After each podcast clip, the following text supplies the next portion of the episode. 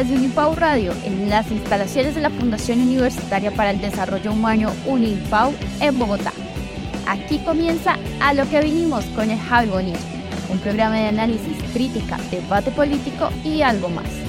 Dirige y presenta Javier Bonilla. A todos los que nos escuchan, bienvenidos.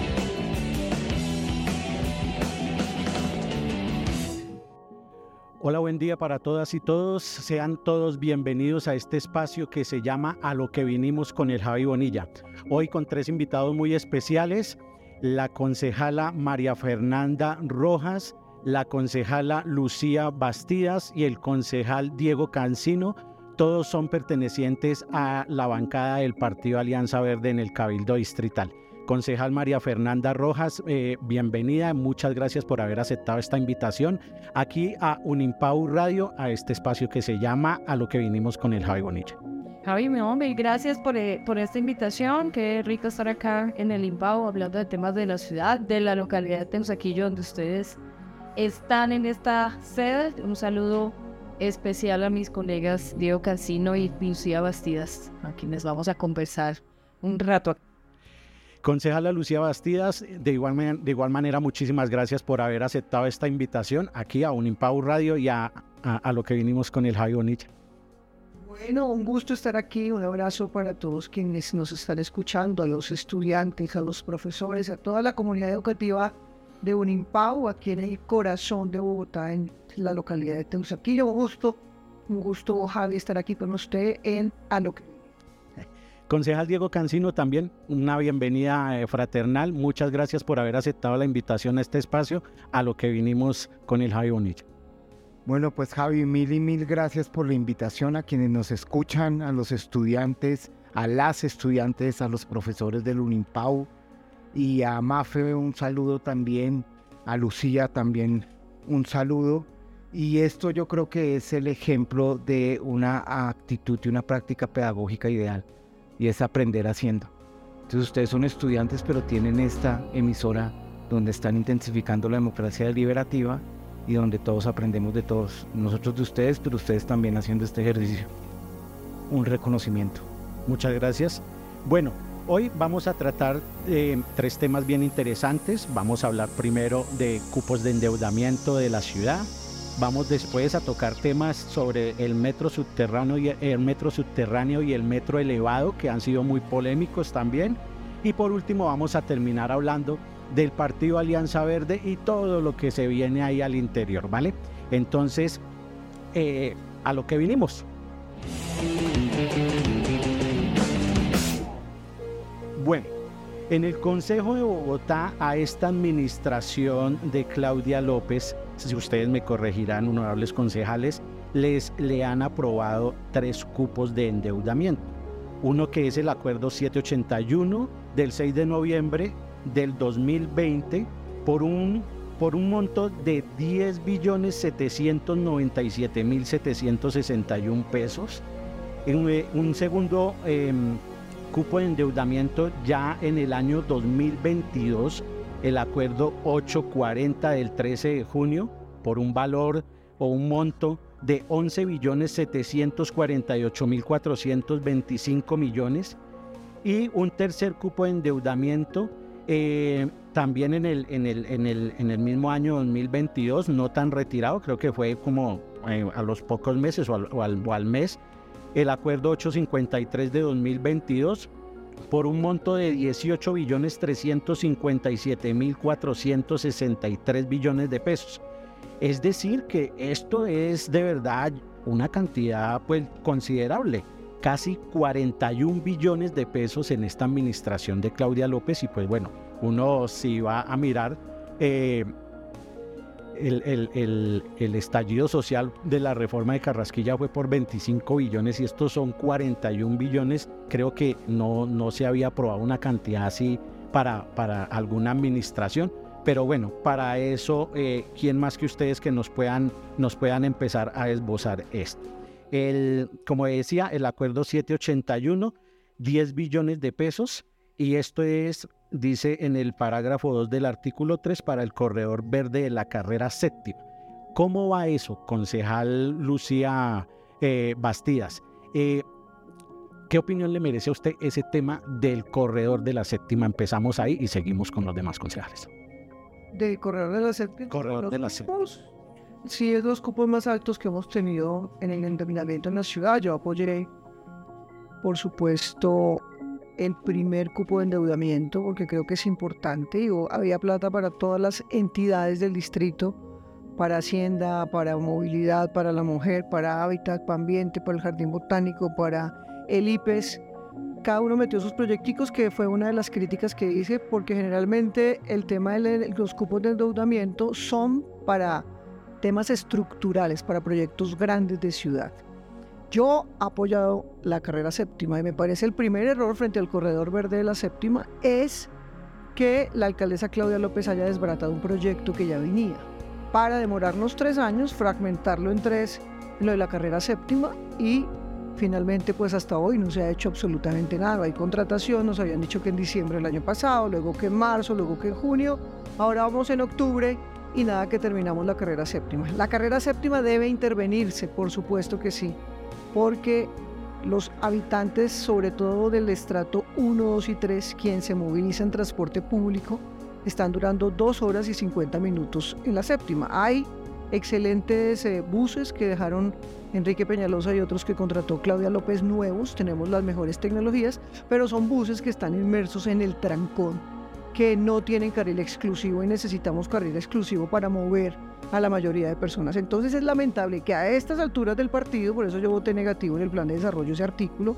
no tengamos una solución de la carrera séptima y la que ha salido pues tiene un grave problema y es no tener carril de tráfico mixto entre la 94 y la 32 norte-sur, lo que ha generado las, lo que ha unido a, la a las extremas, izquierda y derecha, alrededor de no dejar hacer la carrera séptima.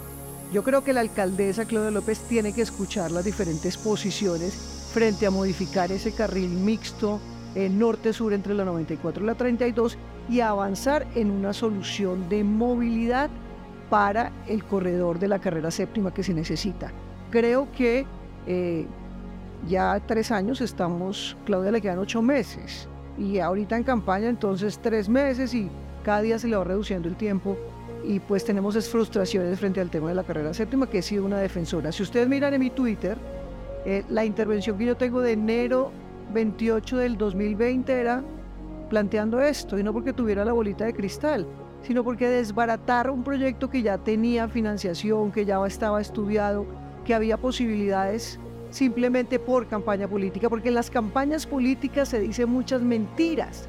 Y eso fue lo que vimos, mentiras en la campaña política de la alcaldesa Claudia López diciendo que no iba a ser la séptima porque era de Peñalosa, que, no, que Peñalosa no sacara un POT por decreto y ella sacó el POT por decreto. Es decir, la alcaldesa Claudia López ha sido incoherente. Ahora bien, yo apoyo todos los proyectos de infraestructura de la ciudad, creo que mejoran la competitividad, la movilidad que en tanto necesitamos, pero pensemos en toda la gente del borde oriental, en los amigos de San Cristóbal Norte, de Santa Cecilia, de Lijacá, que todos los días tienen que estar inmersos en el trancón. Y recuerden que fue concebida la carrera séptima como una sola, desde el 20 de julio hasta el norte de la ciudad y se fragmentó hasta la, hasta la estación Museo Nacional y hoy vemos las consecuencias. Entonces es un horror transitar en articulados por la carrera séptima inmersos en el trancón.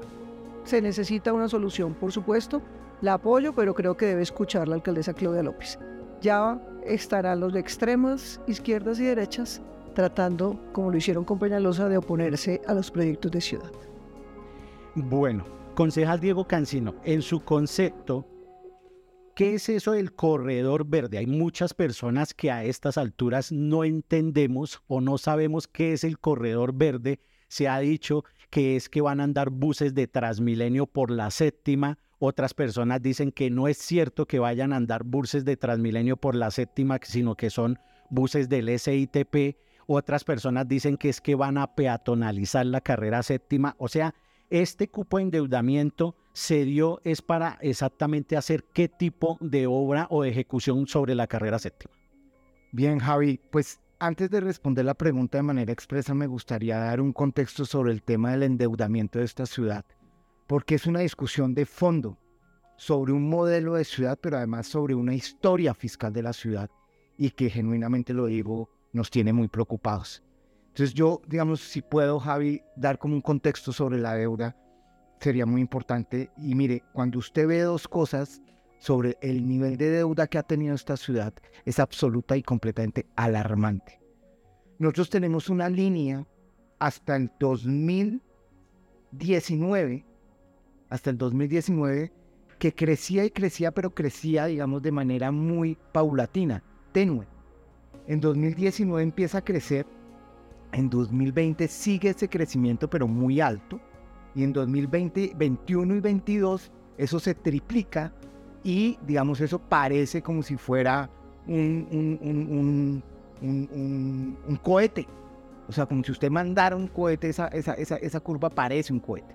Es decir, nunca antes en la historia de Bogotá, y yo me atrevería a decir que en la historia de Colombia y de América Latina, según el nivel de crecimiento, alguien, alguna ciudad o algún país ha tenido este nivel de crecimiento tan rápido.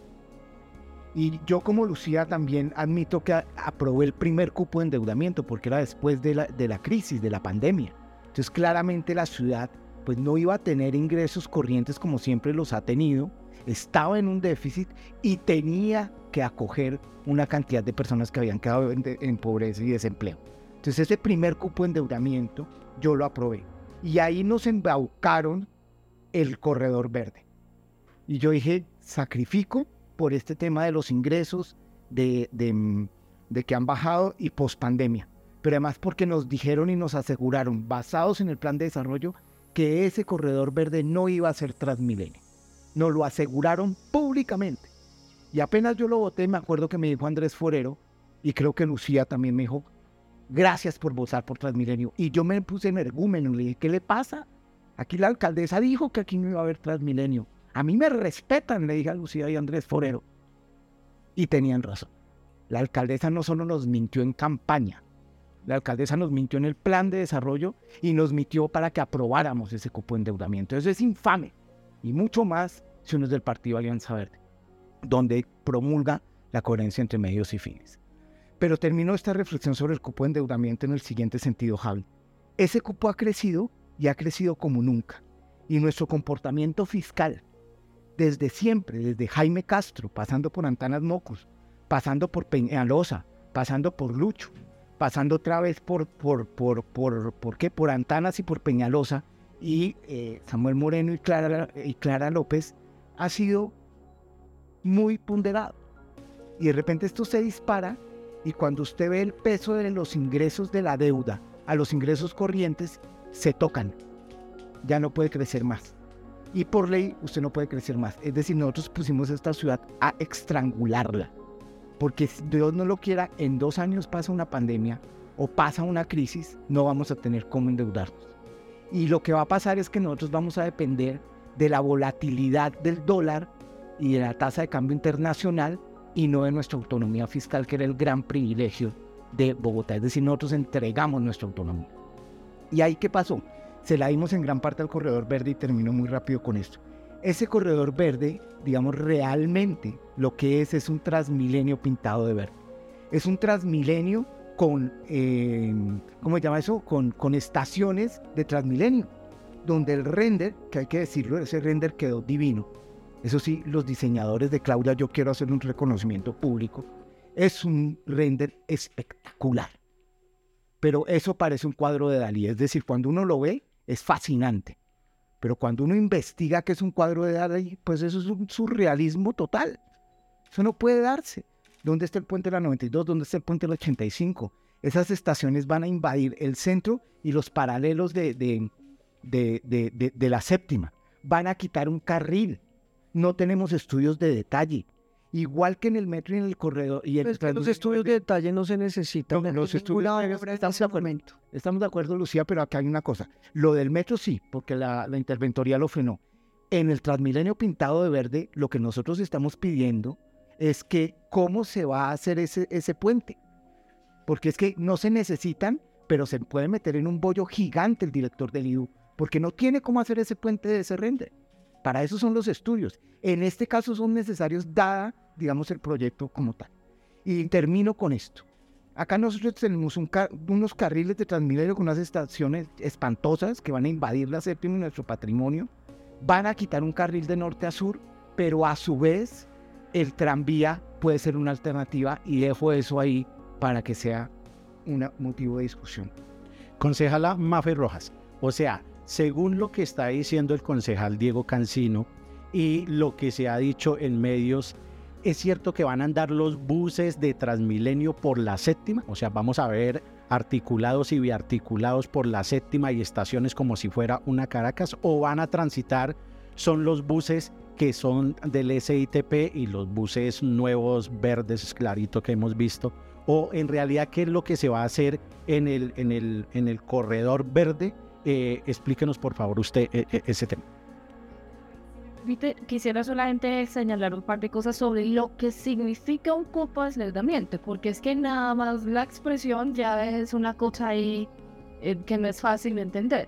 Y a mí me gusta ese símil de la, del, como de la tarjeta de crédito. Cuando la gente saca una tarjeta de crédito y le dan un cupo de 3 millones. yo me acuerdo, mi primera tarjeta de crédito fue cuando fui estudiante, que no es que lo hubiera pedido, sino que en ese momento había un banco que tenía como un programa y, y caí en, ese momento en la tarjeta de crédito. Era un cupo chiquito. Pero hay gente que puede pedir un cupo más grande, ¿sí? porque digamos trabaja. Y el que es un ejecutivo, pues tiene un mayor ingreso y le dan un cupo más grande. Y de hecho, cuando uno tiene un buen comportamiento de crédito, como dicen los bancos, el mismo banco, sin que uno lo pida, le dice, venga, yo le propongo que usted aumente su cupo. Eso es un cupo de endeudamiento.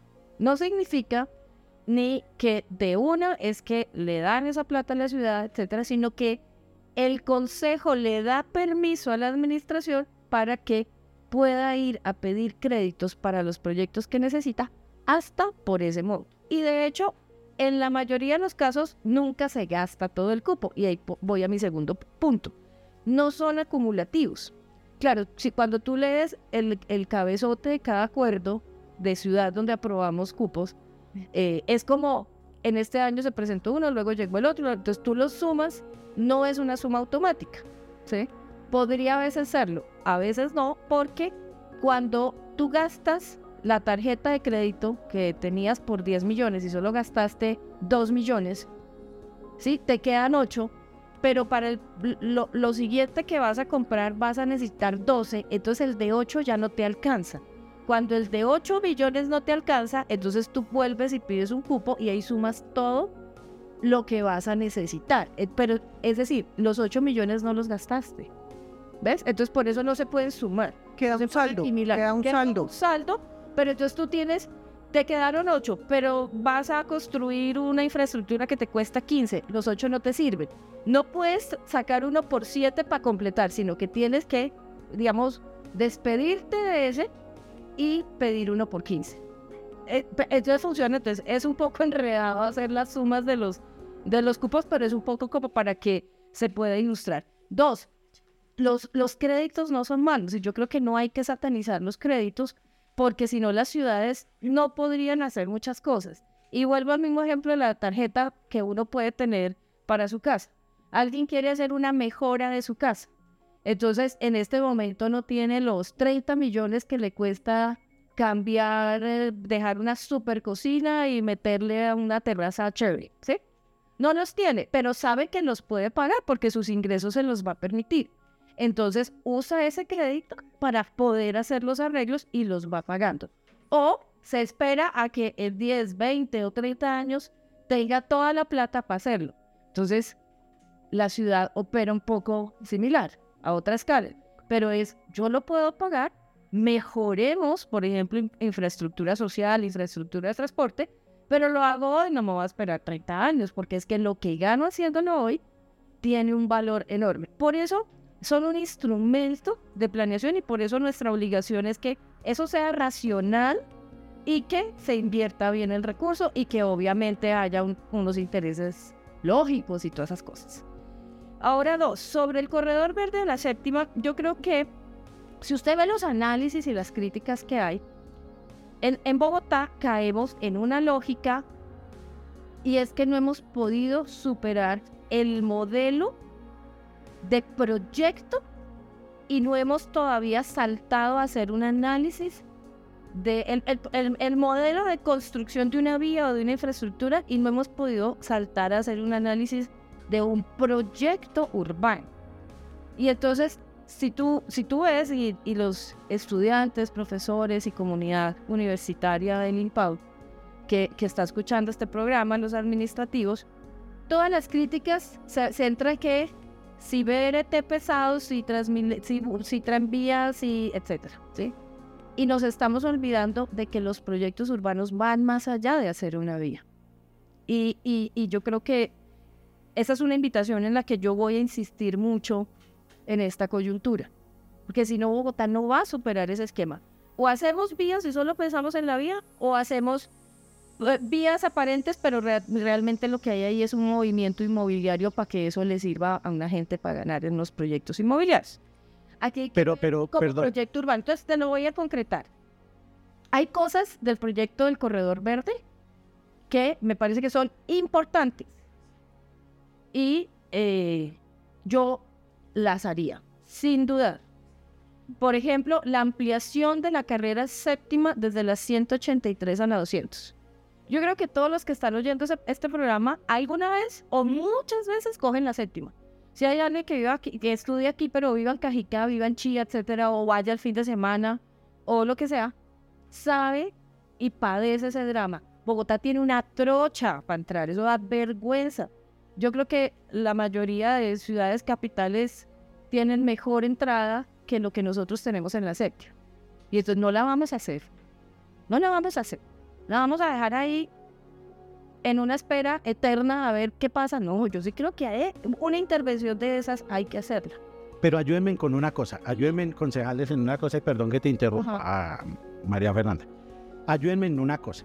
Van a haber transmilenios como los que pasan por la Caracas por la séptima o no van a haber de ese tipo de bus? Sí. Yo te digo que, frente a eso para... para Contundentemente, sí. Es que no hay que saber. Y no es necesario. Sí se Es un exabrupto y sí va a haber. Mira, pero, pero tengo una... Pero ese espacio da para que se haga, se hagan, se haga ese tipo. Por eso hay que quitar el carril. eso. De, de, una persona frente a eso. Eléctricos biarticulados. Enrique Peñalosa también había propuesto que fueran buses eléctricos. No tenemos hoy, hoy, eh, biarticulados eléctricos. Entonces vamos a tener, por eso las estaciones son distintas. Pero si son buses, es que ¿qué tiene que sean buses o qué quieren?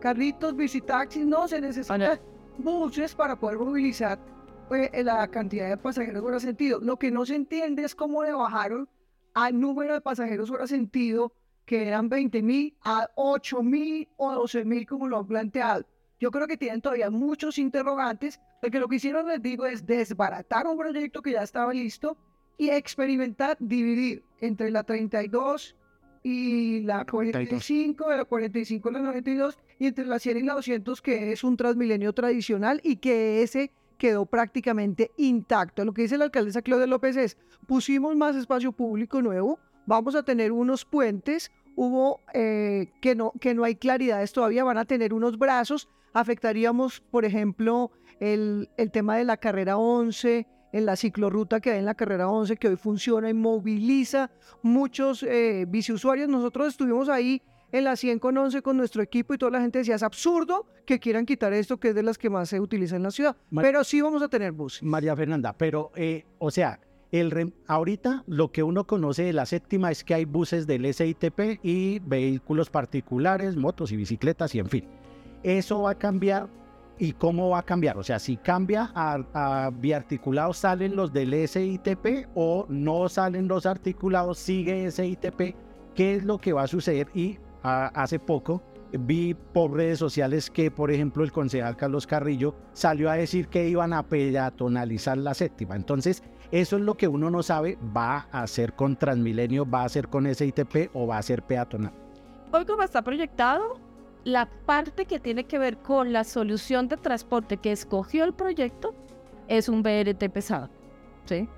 O sea, es Y yo creo que es una solución equivocada. Es ¿Qué una solución. Eso de, de BRT es como el Transmilenio por la Caracas. Ok, listo. Buses, buses pesado. articulados. Con, Bu- con- con- Más Rapid Transit. del, del BRT pesado, ¿sí? El, el- el- punto de abordaje en la mitad, todas estas, que, que es piso alto, no va a ser piso bajo, todas esas características como convencionales a las que, la- que la gente ya conoce en el uso cotidiano. Para mí es una solución de transporte equivocada para el tipo de corredor que es la carrera séptima. Sí. Primero, un poco por lo que tú planteabas, porque no cabe. ¿sí? Ya se ha ensayado, no es la primera vez que se intenta y ya se ha ensayado y tiene esos problemas. Un BRT pesado eh, tiene, tiene unas necesidades de espacio que la séptima no le suministra. Entonces, eh, tiene unas consecuencias. Por ejemplo, el cierre entre la 92 y las 32 para otro tipo de vehículos. Yo creo que una carrera de las características como la séptima no debería tener ese tipo de efectos. Y, eh, y creo que si hay un corredor que se... que- si usted me dice, ¿usted qué haría? Yo no haría esa solución de BRT pesado. Vale. Pensaría en una solución que se adapte al espacio que existe en la séptima, que se adapte a, los, a las interacciones que tiene la carrera séptima, que es una que tiene una vocación patrimonial, ambiental, de turismo, de logística, que no tenga que cerrar el paso a otros, eh, a otros vehículos como se plantea si hay ese BRT pesado. Listo. Entonces, para ya cerrar el tema de cupos de endeudamiento, ¿se se ha invertido todo ese dinero de los cupos de endeudamiento para lo que se aprobó en el Consejo de Bogotá o no se ha invertido esa plata? Y si no se ha invertido esa plata, ¿qué pasa? Ah, porque la administración ya le queda poco menos de ocho meses. entonces, pero puedo. porque- Concejal Cancino, colabórenme para cerrar ese tema y pasar al de Listo, entonces aquí al otro más calientico que es si hay, acá hay dos cosas muy, muy puntuales que quiero decir. Primero, sí es un transmilenio pesado. No, pero ya cambiamos de tema. ¿Cómo? Ya cambiamos de tema. No, no, no, no, no. No, no, pero no porque ustedes hablaron y yo también tengo. Dale, derecho a hablar. dale, dale, dale. Ahora Ah, sí. Oiga, venga, entonces, no, no, no, no por las minorías, sino por el derecho a la equidad de la palabra. Pero porque no, no, claramente no somos minoría, las mujeres son mayoría en sentido estricto. Tranquilo, O sea que si son minoría. Pero somos tradicionalmente discriminadas. Vamos a Oiga, disculpas. a lo que Entonces, por mira, favor. El punto es el siguiente. Dos puntos fundamentales. El primero, sí es un transmilenio pesado y es un transmilenio pesado pintado de verde. Ok. En campaña dijimos claramente que no iba a haber Transmilenio y sí hay Transmilenio y el plan de desarrollo dijo que no iba a ser una troncal de Caracas y sí es parecido a una troncal de Caracas. ¿Eso lo dejó firmado Peñalosa o no? No, el plan de desarrollo fue de nosotros, yo fui ponente a las 10 de Eso es de esta administración. Claro, no, cla- plan de desarrollo no. no, es el desarrollo de Claudia. Ok, Sí. listo. Entonces, se mintió claramente. Y segundo, el Transmilenio fractura la ciudad, genera estas estaciones, invade y no es necesario. Ok. Y el tranvía es posible técnicamente y puede transportar más gente que los 8000 eh, pasajeros Pasajeros en sentido que decían Lucía. ¿Sí? Entonces, se bajó los pasajeros, no va a aumentar. Entonces uno dice, ¿para qué esto? ¿Qué es lo que hay detrás de esto? Ok. Y lo segundo, ese cupo de endeudamiento es una tarjeta de crédito. Pero entonces, ¿para qué te endeudas tanto? Si no lo vas a usar. ¿Y en qué lo vas a usar? Ese cupo de endeudamiento se hizo en gran parte por el Transmilenio pintado de verde y no se ha usado la gran mayoría. Es decir, nosotros tenemos una tarjeta de crédito, como decía Mafe, que lo podemos usar por otra cosa. A uno le sacan una tarjeta de crédito amparada para, para comprar este micrófono, pues uno lo puede comprar para otro. Si el tranvía no es tan invasivo, transporta más gente, inspira a la ciudad, no va a generar todo este caos del Transmilenio, pues claramente el tranvía es posible. Y yo creo que ese Transmilenio pintado de verde, por la- el contexto electoral, pues no va a ir. No va a ir. ¿Y qué va a pasar con el próximo alcalde? Que va a ser un alcalde o alcaldesa, ojalá, digamos, del Frente Amplio, es que vamos a hacer un tranvía con esa tarjeta de crédito. Usted está en el Verde. Ok, listo. en el Frente Amplio, es decir, del pacto histórico del verde y de liberales progresistas. Ya vamos para allá, ya vamos. No en ese pacto No se histórico, me- dije pacto por la confianza que son Frente Amplio. No se me adelante, no se me adelante. No me adelanto porque hay que hacerlo. Listo, listo. Entonces, en conclusión, si no se invierte ese dinero, van a quedar como en una tarjeta de crédito con el cupo listo. Para el tranvía. No, no. Pero ojo, porque el cupo, terminamos el el- cupo el solo tema, tiene. ya terminamos el Sí, pero el cupo tiene un saldo, lo que pasa es que tú hiciste sumas así y no se suman. No se suman. Iban cogiendo los saldos de cada uno, había quedado del de Peñalosa 188 mil millones de pesos, del primero 41.71 y el último que aprobamos 11.748 billones. ¿Cuánto queda? 2.89 billones, porque sí se han hecho las apropiaciones para las obras, unos colegios, las obras de los diferentes temas que, que tenemos en la ciudad porque son de varias entidades. Entonces, solamente queda un saldo de 2.89 billones de pesos del último acuerdo que se aprobó en el Consejo, que es el 840 del 2022. Es decir, pues no es muchos recursos finalmente los que, se, los que tienen. Entonces, es decir, no ejecutaron el cupo, pues no es cierto, porque sí ejecutaron el cupo y lo han ido ejecutando. Queda un saldo, bueno, no subestimemos 2.8 billones de pesos, pero frente a lo que teníamos, que era 11.7 o 16 billones sumando todos los salditos, pues, pues, pues ahí vamos avanzando. La carrera séptima es el, y ya salimos de la séptima, pero es lo que no se sabe porque se supone que la alcaldesa ha dicho que en junio o en julio, entonces vamos a ver qué pasa, hay mucha presión. Lo lamentable es que siempre para campaña política pongamos otra vez metro, pongamos Transmilenio por la carrera séptima y no avancemos en soluciones de movilidad para los bogotanos, que es lo que necesitan. A la gente no le importa si es del frente allá del señor Diego Cancino, si es del Partido Verde de Mafe, si es del Partido Verde de Lucía, si es del centro izquierda, rojo, amarillo. La gente lo que necesita son soluciones resultados, menos carreta y más resultados. Ok, listo. Entonces sigamos ahí derechito para el otro tema porque nos vamos a quedar corticos. El tema de metro subterráneo y metro elevado que como se vio por acá en un titular se volvió el karma para Bogotá porque ese es un tema en donde cada vez que se toca es una pelotera y parece que cada vez que llega una administración pasa algo, cada vez que hay un consejo pasa algo y nos quedamos siempre en que el metro fue una charla de cuatro años y empezamos en una pelotera. Parece ser que en este tema ya a partir de la administración de Gustavo Petro presidente, empezó a andar un poco más en concreto el tema del metro para Bogotá, lo que es metro para Bogotá. Él planteó metro subterráneo. Mientras que él estuvo, lo que entendimos la mayoría de los ciudadanos era que ese metro tenía estudios, no tenía plata. Cuando pasó la administración de Peñalosa, lo que entendimos es que la de Peñalosa tenía plata y no tenía estudios y se armó ahí otro, otro agarrón entre todos que este sí tenía estudio, que es ilegal que lo hayan cambiado, que no sé qué que a Petro le, Juan Manuel Santos le dio un cheque chimbo, por eso no tenía plata. Bueno, y estamos en eso hasta nuestros días como en los libros de historia. En ese orden de ideas, empecemos a desglosar y me ayudan con el tiempo para ver si alcanzamos a hablar del otro tema.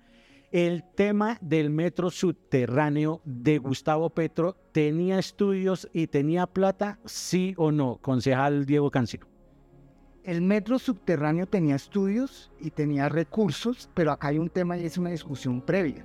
Es que nosotros merecemos lo mejor para Bogotá. Nosotros merecemos un metro que transporte más gente, que no se ancle en Transmilenio, que intensifique un modelo multimodal y que se haga muy bien. Y que no sea un alimentador de Transmilenio donde no transporta tanta gente, donde esas vigas y esos oleoductos pueden quebrar a todos los centros comerciales o los sitios comerciales que están alrededor de la Caracas, donde no sabemos cómo van a ir esas vigas hoy en día porque le negaron eso eh, a, la, empresa Metro, y donde la distancia entre las estaciones da para que eso sea un transmilenio en un metro. Nosotros merecemos un metro subterráneo. Y ahí, en los recursos que tenemos y los recursos que se han ido avanzando, pues podemos hacer ese metro subterráneo con un agravante y es que lo que hagamos en este momento es irreversible. Entonces las decisiones que tomemos van a ser irreversibles para tener un metro de verdad en Bogotá, que es lo que merece, y ampliar el sistema multimodal de esta ciudad, o condenarnos a un transmilenio de por vida alimentando los intereses de esos nuevos operadores. Entonces tenía estudios, pero no tenía plata. Había plata, pero se ha ido aumentando. Y además en este momento se ha ido aumentando la plata para el alimentador elevado porque esa plata no la usamos para el metro subterráneo, más la plata que ha dicho el gobierno nacional que también puede dar. Ok. Concejal Lucía Bastías, entendimos nosotros que llega la administración de Peñalosa y Peñalosa teniendo em, digámoslo de cierto modo, un aliado que sí le jaló al tema que quería hacer Enrique Peñalosa con el metro elevado como fue el presidente Iván Duque y lograron avanzar en ese tema.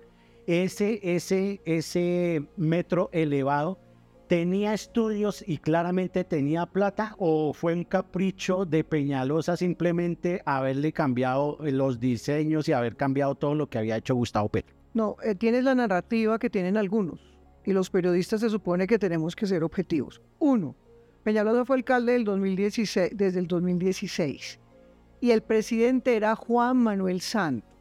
Los equipos técnicos de Juan Manuel Santos, de Iván Duque y de Enrique Peñalosa trabajaron alrededor de hacer posible la primera línea del metro para los bogotanos. No es cierto, como han dicho los del metro bajo tierra, que hubiesen los estudios en fase 2. Estaban en fase 1 y parte de esos estudios se tuvieron en cuenta para hacer la primera línea del metro. Pero esas discusiones no tienen sentido hoy, que estamos en abril del 2023. Hoy lo cierto es que la alcaldesa Claudia López, que dijo que no le gustaba, que no lo iba a hacer, me parece conveniente que haya hecho y avanzado con la primera línea del metro. Y la primera línea del metro de los bogotanos, porque no es el metro del uno del otro, avanza. Tiene 96% en traslado de redes, tiene la compra de predios, eh, tiene el patio taller avanzando. He ido dos veces a mirar las obras que son el corazón del metro. Avanza en la subestación eléctrica que estuve con la alcaldesa en la inauguración para eh, el tema de la primera línea del metro. Y muy bien, que está en Washington y buscó los recursos de cofinanciación para la segunda línea del metro, que para que estén felices va a ser bajo tierra. Aquí el problema no es si es bajo tierra, si es elevado, si es en el gobierno de Claudia, de Peñalosa, de Gustavo Petro, sino las soluciones de movilidad. Y yo creo que tenemos que avanzar en ese sentido y la multimodalidad. Los cables bienvenidos, los regiotram bienvenidos, que ese es un tema de discusión de lo que va a pasar con el regiotram de Occidente. Bienvenida a la primera línea del metro elevada, bienvenida a la segunda línea del metro bajo tierra, suba en que se comprometió la alcaldesa Claudia López. Aquí necesitamos es avanzar en los proyectos de infraestructura de la ciudad y sí, vamos con las dos líneas, vamos a hacer la tercera línea. Yo cuando sea alcaldesa me comprometo a hacer la tercera eh, línea del metro. No sé cómo va a ser, porque es que usted no puede sin estudios decir va a ser bajo tierra, va a ser elevada y demás. Toca mirar los estudios. Los eh, antioqueños, los paisas que yo estuve con el alcalde Enrique Peñalosa y la bancada verde, a excepción de María Fernanda en ese momento, nos dijeron no vayan a cometer el error de hacer un metro bajo tierra.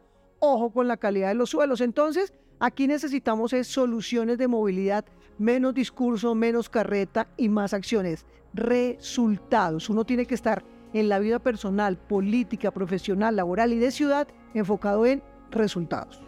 Listo. Concejala María Fernanda Rojas. Claudia López en campaña dijo que si se dejaban firmados eh, unas obras, ella no iba a retroceder obras, no iba a impedir eh, que la ciudad avanzara en, en lo que ya se venía haciendo. Y frente a ese tema, también la escuchamos en, los medios de comunicación decir que si el metro era elevado y quedaba elevado, ella iba a seguir adelante y no iba a ser un detrimento patrimonial a la ciudad. Ella en ese orden de ideas a, a, ese tema cumplió a la ciudadanía con lo que ella había dicho en campaña y ahorita que hace poco, hace poco, salió el tema, pues muchos creían que de pronto Gustavo Petro no iba a llegar a la, presidencia, llegó a la presidencia y muchos tomaron como que se estaba chantajeando a la alcaldesa con el tema de que tenía que ir un, segmento del, metro subterráneo y eso va a retrasar y en fin, se armó otra discusión tremenda con eso y se dijo que fue un chantaje por parte del ministro de Transporte. Frente a eso, ¿usted qué nos tiene que decir? ¿Cumplió la alcaldesa? ¿No cumplió? ¿El gobierno nacional la, está chantajeando? ¿Qué ha pasado con ese tema? Mira, e, esa, esa declaración la dio fue el ministro de Transporte, no la dio el presidente Gustavo Petro y creo que la embarró. Ministro ahí salió a decir eso como tan, fe, tan feito que obviamente no iba a caer bien en Bogotá de que o se hace X cosa o todos los demás proyectos que tiene planeado Bogotá para su futuro de las próximas décadas se van al traste. Ese no puede ser el mensaje. Y yo, por supuesto, acompañé a la alcaldesa en la defensa de los proyectos que tenemos en Bogotá. Porque es que eso no es ningún chiste. Ya tenemos un plan trazado, hay que sacarlo adelante y hay que hacer que el transporte en Bogotá, la movilidad en Bogotá, se, eh, se transforme y sea del siglo XXI y no con una visión de hace 30, 50, 80 años. ¿sí?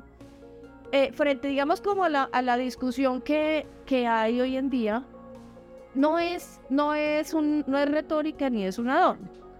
Hay una primera cosa que hay que tener claro, y es si usted va a hacer un sistema de movilidad para la ciudad, donde el metro sea la columna vertebral, que esa es mi posición, la red de metros como en las grandes ciudades las que han dado un salto, no es que solo tengan metros, tienen un montón de cosas, pero el metro la, red de metros es, la columna vertebral.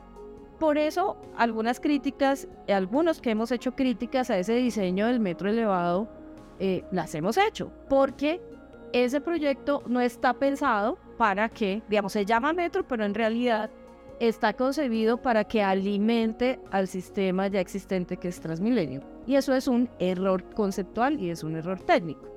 O sea, no es un capricho, hay una discusión, digamos, de diseño, de impacto urbanístico y demás. Yo que pienso hoy en día es, hay que escuchar todos los distintos sectores, porque, ojo, aquí hay una preocupación de la gente. Yo he ido a hablar con la gente que vive en el entorno, con el que tiene el impacto de la adquisición, de, que cerquita de donde vive o donde trabaja compraron un predio. Y, hay, y la gente tiene un miedo de que eso vaya a ser eterno, de que nunca haya obra, y que ellos vayan a padecer y se vayan a desvalorizar sus barrios y bueno, eso hay un montón de líos. Entonces aquí hay que tener eh, una respuesta. La respuesta en este momento la tienen el presidente y la alcaldesa. En este momento hay retrasos con los estudios de los contratistas actuales del elevado. Esa es la situación actual hay una propuesta que hicieron esos unas propuestas que hicieron esos contratistas, pero donde la que es más barata y viable es la que al contratista le interesa, que no es la que generalmente de modificación. ¿Se acuerdan que presidente Petro pidió que revisaran si se puede? Entonces, la que Petro quiere es, es la más cara y la que quiere el contratista es la más barata y la de menos tiempo. No, eso hay que revisarlo porque es que no se puede tomar decisiones a conveniencia de un contratista. Y lo otro es que si hay una modificación, sea cual fuere, eso cuánto en tiempo y cuánto en plata. Aquí todo el mundo hace cálculos alegres y suma y eso no, eso no está definido. Y también se necesitaría saber si el presidente dice, listo, yo pongo la plata que falte, la nación pone la plata que falte. Como eso no lo podemos decidir los que estamos acá ni los que estamos por fuera de decisión, pues de verdad que uno Dice, puede, puede sonar como a chiste, pero oiga, así como se eh, hacen retiros con sus equipos para otros temas, hagan un retiro, enciérrense con sus equipos un viernes y el lunes cuéntenle a la ciudad y al país cuál es la decisión que toma. Yo tengo, una, tengo dos propuestas, las he hecho públicas, que intenta unir las dos posiciones. En otro escenario se nos podría ampliar, pero, pero digamos, esa es mi, mi posición sobre el tema. Listo. Bueno, ahora pasemos al tema que se viene que no es menor, que es el tema electoral que ya se vienen aquí. Ustedes son concejales de la ciudad, pero también son precandidatos a la alcaldía en su colectividad. Bueno, Cancino ya al comienzo del programa nos estaba diciendo que como que iba a coger para otro lado. Y no, yo no. Dije que desde el verde teníamos que promover una gran alianza, pero nunca del otro lado. Ok. Si alguien nunca se ha ido del verde, soy yo. Listo, entonces... Yo soy fundadora del verde. Usted es fundadora del como yo. Bueno, entonces... La primera, desde el 2005, cuando Edward Centro. Pero desde el 2010 estuvo y no se ha ido. Bueno, les voy a hacer una pregunta a ver cómo nos va con ese tema. En la Alianza Verde, ¿cómo está el ambiente ahorita? ¿Quién está mandando o cómo es que se ve? Porque hay varias tendencias dentro de la Alianza Verde. Están las tendencias que están más hacia el tema de Gustavo Petro, hacia el pacto histórico, hacia toda esa corriente. Está la corriente que está más hacia el tema de la alcaldesa Claudia López y por esa línea. está la tendencia que está más hacia las ideas que se han venido eh, haciendo con Peñalosa. Está el tema de los que son fajardistas, mejor dicho, eso es una variedad bien interesante. ¿Usted iba a decir que era un sancocho? Y en toda, en toda esa pelotera dice uno, bueno, ¿cómo se ponen de acuerdo allá? Porque de verdad eso es, perdónenme la expresión, un zafarrancho de fuerzas en donde uno dice, bueno, ¿cómo se organizan esa pelotera, todo lo que se viene ahorita para el tema de elecciones?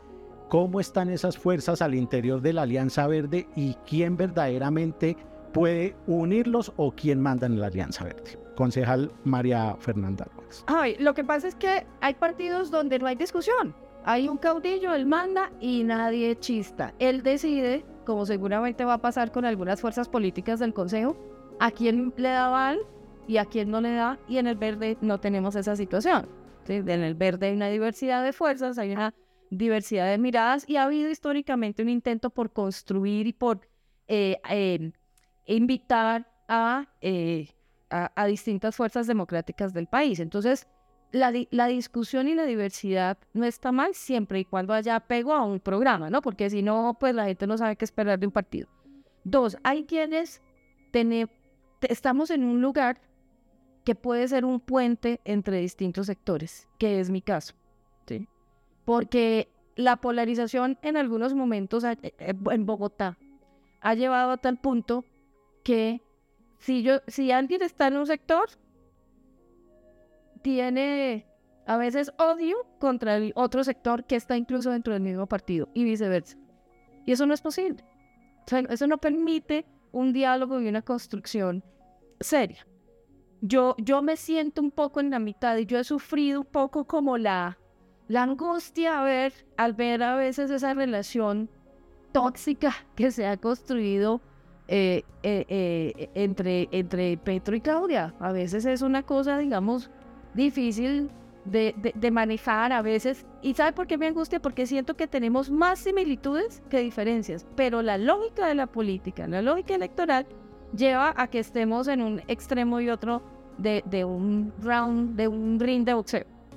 Yo me siento un poco en la mitad y me siento en la obligación de buscar acercamiento entre actores de este espacio alternativo.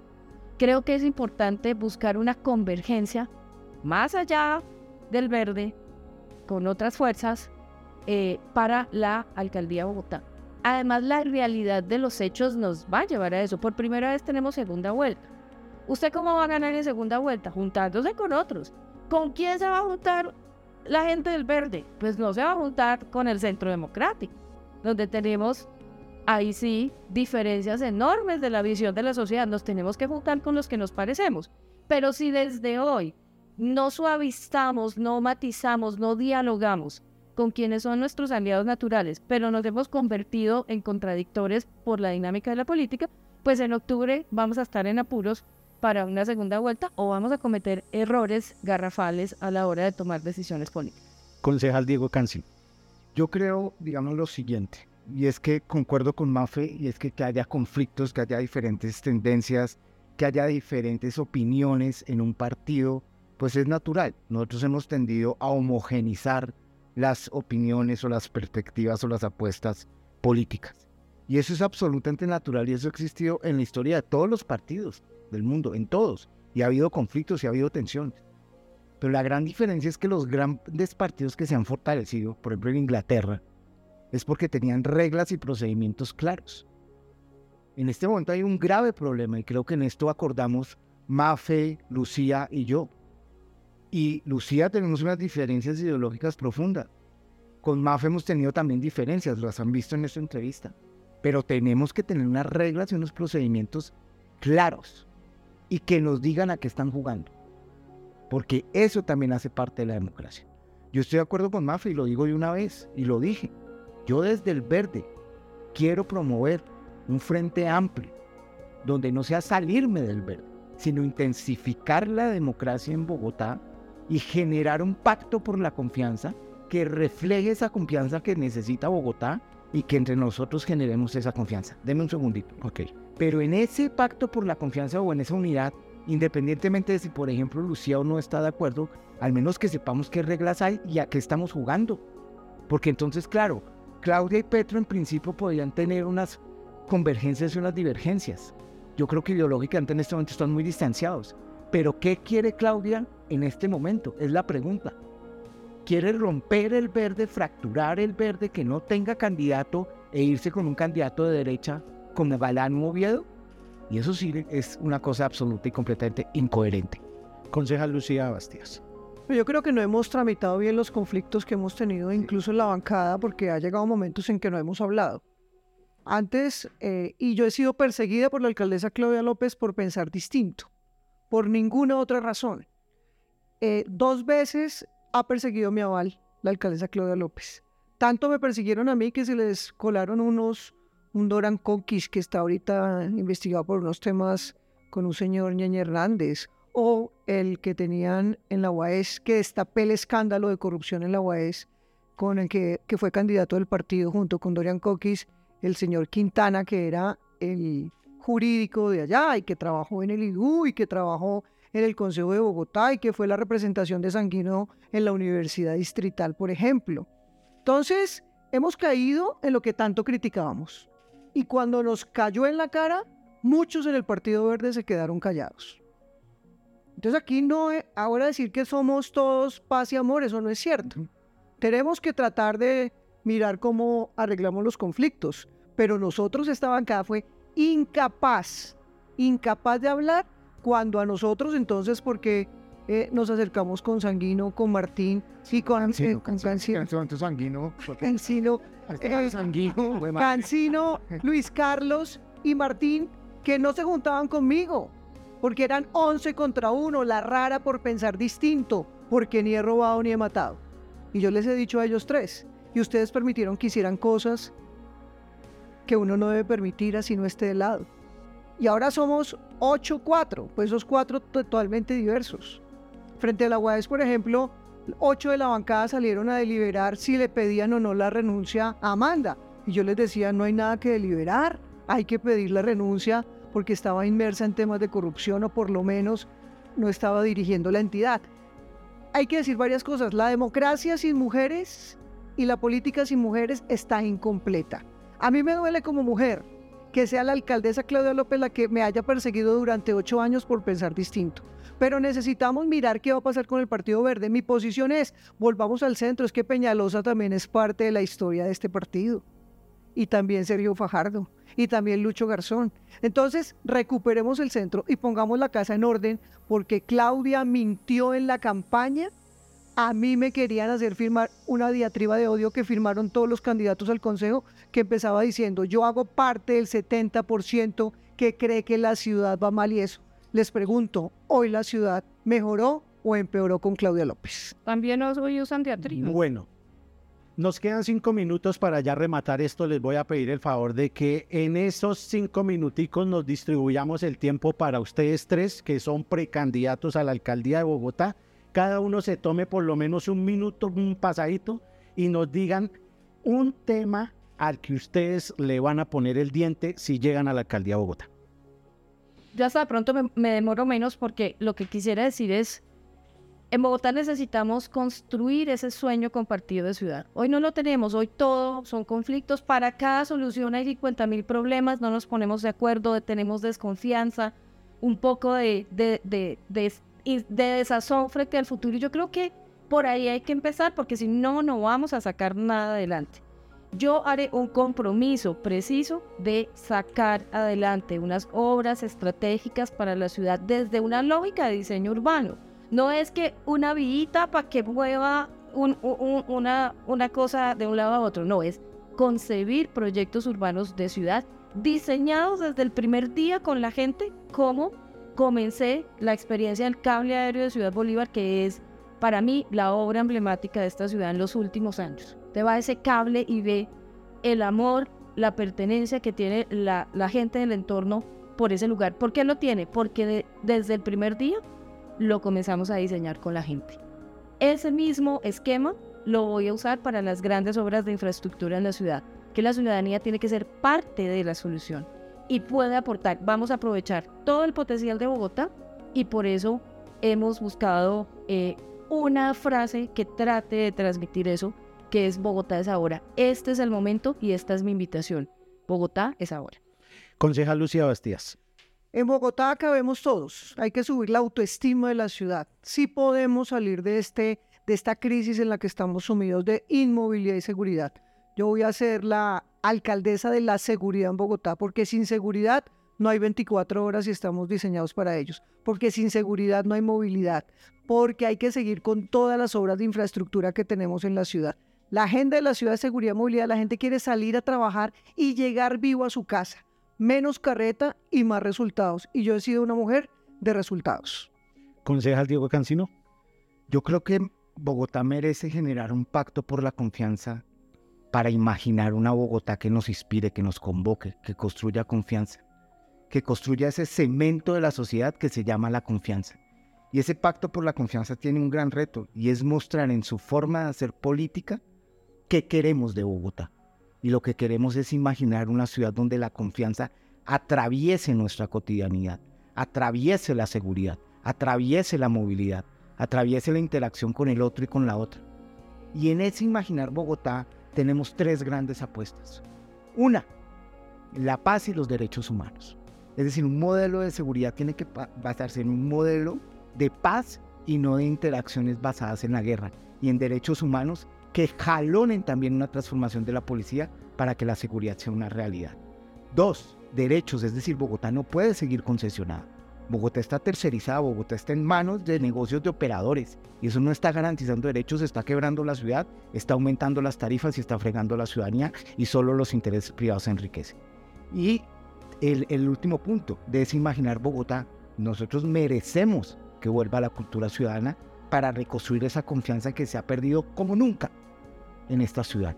Porque esa confianza va a permitir que asumamos esta ciudad como un gran bien público producto de una acción colectiva. Bueno, concejala María Fernanda Rojas, muchísimas gracias. Concejal Lucía Bastidas, muchas gracias. Concejal Diego Cancino, muchas gracias por haber aceptado esta invitación nuevamente. Este espacio es de ustedes. Espero no sea la primera y última vez que nos encontremos. A todos nuestros eh, radioescuchas, también muchas gracias por estar conectados, por enterarse lo que pasa en Bogotá con los actores de primera mano. Esto fue a lo que vinimos con el Javi Bonilla desde Unimpau Radio. Muchas gracias y nos vemos en otro momento. Chao. Muchas gracias. Gracias. Conductor, gran conductor. Gracias. muchas gracias. Estuvo bueno.